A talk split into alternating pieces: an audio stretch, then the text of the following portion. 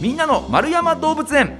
この番組は1951年の子どもの日に開園し多くの人に愛され続けている札幌市丸山動物園のポッドキャスト番組です。飼育員さんのお話を聞いて皆さんも動物博士になっちゃいましょう。ということで今月の動物大地市ご紹介しております。さあ紹介してくれるのは動物専門医の今井夏美さんです。今井さんよろしくお願いします。よろしくお願いします。さあ大地式について、まあ、2週にわたって、えー、聞いてきましたけれども、まあ、なんとなくねこうどんな動物どんな鳥でで、まあ、あの飼育展示されてるのは国内でも丸山動物園だけだよというお話、まあ、野生で見かけてもね手出しちゃいけないよっていうお話も伺いましたけれどもより深く大地式について知っていきたいよということで今回のテーマはこちら。大地式豆知識。さあ、まあ、あの、今まで聞いたお話もね、全部豆知識みたいなね、知らなかったことですから、ね、くちばしが特徴的なんだよ。くちばしは細長いのは何のためなんだよ、なんていうお話もね、伺ってきましたけれども、まだまだ大地式の豆知識ありますか？そうですね、まだまだあります。ほう。例えばどんなことが？まだくちばし。おくちばし。まだあるんですよね。くちばしは、まあ、あのすごく神経が、はい、えー、通っていてで細長いくちばしは土の中のミミズとかを探すためなんだよっていうお話を聞きました。それ以外に何でしょう、はい、実は鳥のくちばしって硬いか柔らかいかどう思いますか？硬いでしょう。そうなんです、ね、くちばしといえば硬いものと子供の頃から習ってますよ、はい、なので、まあ、大地杉のあの細長いくちばしもこう箸みたいな感じかなとこうやってものをつまむのかなって思う方が多いと思うんですけど。そうですね。上くちばしと下くちばしみたいので挟んで、ね、はい、ご飯食べるイメージありますよね、はい、うん、実はその先っちょだけ自由自在にこう曲げることができます。くにゃんくにゃん曲げることができます。え先端部分だけ、はい。ま、曲がる？はい。上下にこうくにゃくにゃっと開くことができますえー、え上下に。え、ま、そもそもくちばしはあの上くちばしと下くちばしの2本になってて、はい、さらにさらにこの先だけくにゃん、えー、くにゃんって。すごい。なんか医療現場で見るねあの、ね、内視鏡みたいなことですか？はいそうですね、まあ、そこまでこう360度円を描くようには動かないですけど、はいはいはい、まあ、内視鏡のように土の中に突っ込んでも先だけこう上手につまめるように先端だけこう自分の意思で動かすことができます。すごいえそれはなんでそういうふうに進化してるんですかね？その土の中でよりこうしっかりとものをつかめるように。そうかミミズがいるところにピンポイントに刺さないと取れないけれどもちょっとずれてても多少こうう、ね、くねくねって動いて取れるようにみたいな。はい、へえ。ただなんか地上で休んでる時に急に曲げたりもするので、はいはい、一応動物園でも見ることができます。えー、一応リンコキネシスっていう構造の仕組みの名前をしてるんですけど、はいはい、そのくちばしが曲がることをリンコキネシスっていうんですけど、はい、えー、それはもうあのパッと見ね、その多少距離があるじゃないですか展示されてるところに、はい、その展示してるところの距離感でも曲がってるのが分かるぐらい曲がります。はい。野生ではなかなか地面にいるのを探すのは難しいんですけど、はい、見れますね。へえわってなります。いやそうですよね。はい。見たことないですもんね。なんかあの和紙とかはねなんかこうフックみたいになって曲がってるイメージありますけどみたいな感じの角度になったりするってことですか？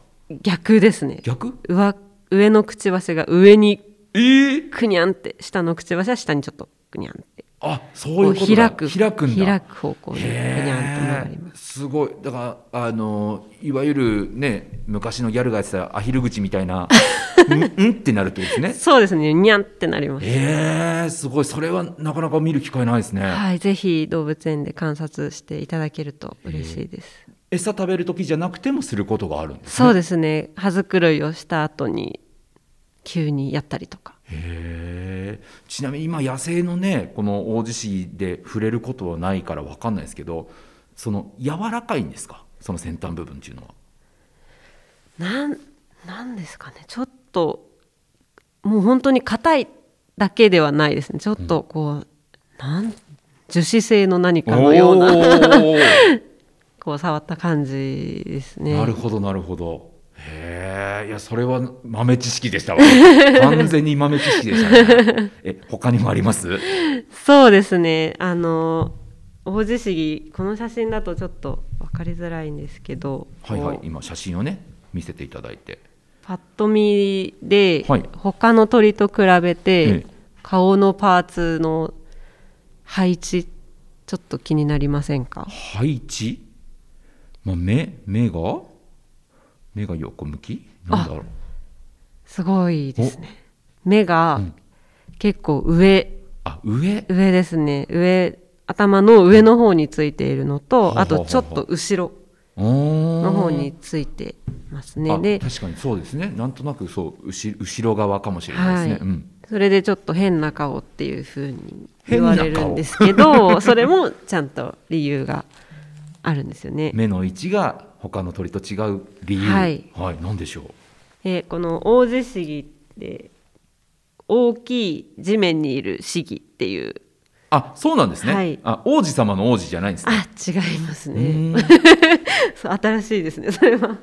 大きい地面の市議地面にいる杉、はい。まあ、漢字で書くとそういうあの字なんですけど、はいはい。まあ、地面にいる時間が長い杉の仲間なので、あの敵が来るのがだいたい上からなんですよね。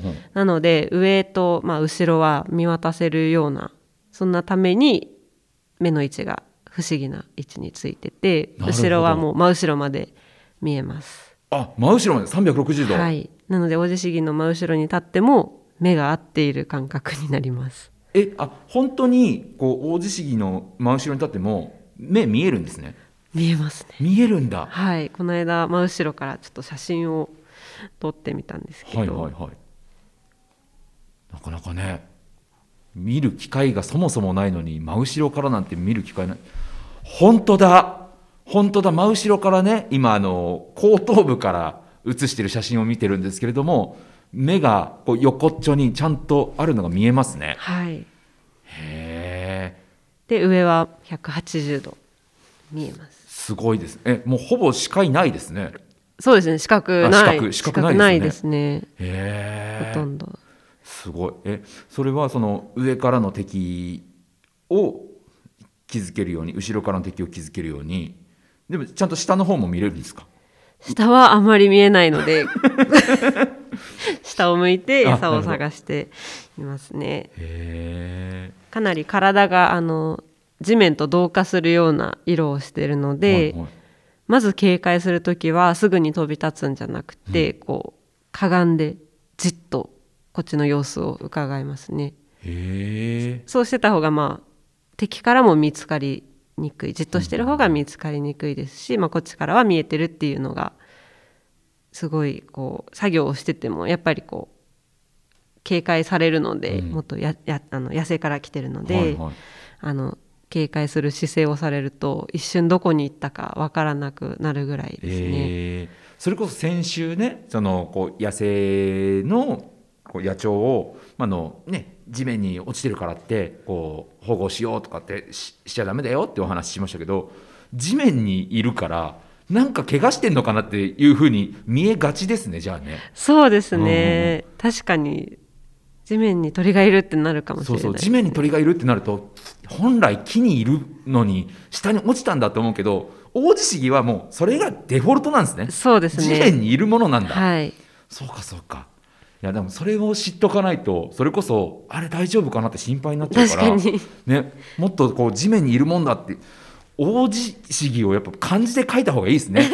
う んカタカナだと、ね、地面の字ですねね、そういう鳥だって知らなかったりするもんな。はいえー。いやでもすごいですね。そうやってその体が、まあ、の天敵から身を守るために進化して地面にいるから上についてるとかっていう、まあ、そういった他の鳥との違いっていうのがそうですね。分かるのは面白いはな、えー。他にはまだあ他にるはあのさあの最初の放送で、はい。あのバリバリバリっていう音をはいはいはい。立てると言ったんですけど、はい。まあその音が由来で雷シギって呼ばれたり。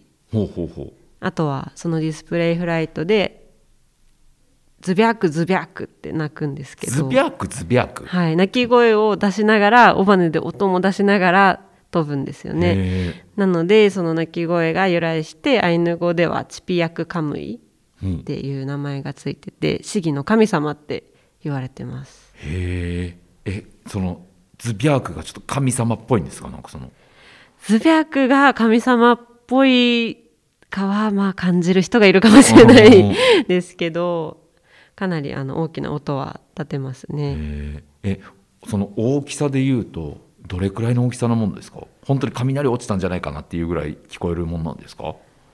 まあ、雷よりはさすがに音は小さいんですけど、どれぐらいこうかなり、まあ、土手を歩いてると、上もう頭の近くまでこうささささっと降りてくる時があって、はその時はもうあの F1 の車が近く通ったのかなぐらいなんかおすごい音がしますへねーちょっととにかく聞いていただきたいですね。えそんな低い位置で音出すもんなんですか？急降下するので、はい。その降りてる時に尾羽の音が出ますね、うん。鳴き声は地面にいる時も鳴いたりとか、はいはい。あとは電信柱の上でズビャクズビャクって鳴いてる時もあります、うーん。いやでもズビャークをちゃんと覚えておくとねあこれ大地式いるんじゃないっていうのを気づけますね。そうですね。ね。えもう今ズビャークってカタカナでねカタカナの響きで言ってますけど、本当にもうじゃあもうズビャークに聞こえるんですね。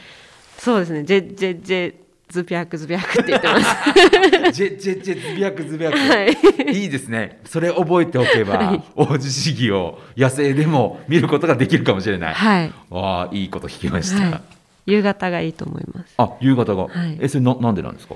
朝朝というかあの明るくなる前の時間帯と夕方暗くなるちょっと前ぐらいの時間帯がそのディスプレイフライトが一番活発に行われる時間ですね。で昼はやっぱり、まあ、天敵にも見つかりやすいので、はいはい。あの地面であのじっとしていることが多いですね。じゃあちょっと夕方にズビャクズビャク、はい。ジェジェジェズバズビャクズビャク、はい、聞いたら当たりを探してみましょう、はい、さあということでねもうあの豆知識がおいいですか？思い出した？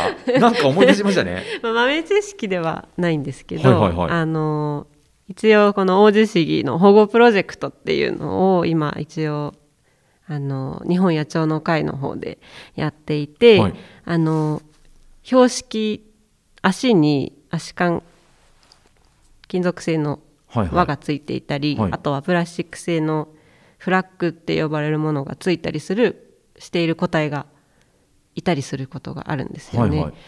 で最近はこうカメラの進化とかで写真を撮るとその文字が読めたりするんですよね。で実はその文字を見つけたよっていう報告をすることで、はい日本国内の大地市議の動きだったりを調査することに協力できるんですよね。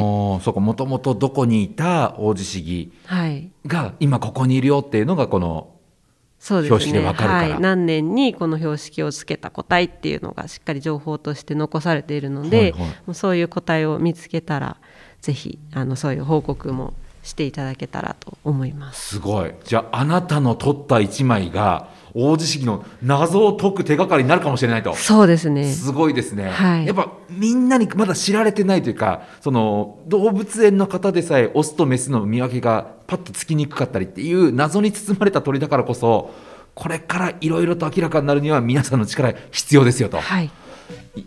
ロマンありますねそうですね。自分がもしかしたら王子市議の謎を解く手がかりを持ってるかもしれないはい。手伝えるかもしれない。わあじゃあ見つけた方は日本野鳥の会にそうですね。ご連絡とはい。いうことですね。いや非常にこうより一層こう道を歩くとき空じゃないですよなるべく地面を 地面を見てね歩きながら大地市議見つけていただくとまたちょっとロマンチックな展開があるかもしれませんね。はいさあ今日は大地市議の豆知識伺いましたが丸山動物園のホームページでは日々の動物の様子やイベント情報も紹介しています。さらに今日ご紹介した豆知識に出てきたね、えー、大地市議のこう後ろから見た写真ですとか、えーくちばしの様子なんかもですね、えー丸山動物園の公式ツイッターやインスタグラムでも紹介されていますのでぜひそちらもご覧ください。ということでこのお時間は大地市をご紹介いただきました動物専門医の今井夏美さんでした。今井さんありがとうございました。ありがとうございました。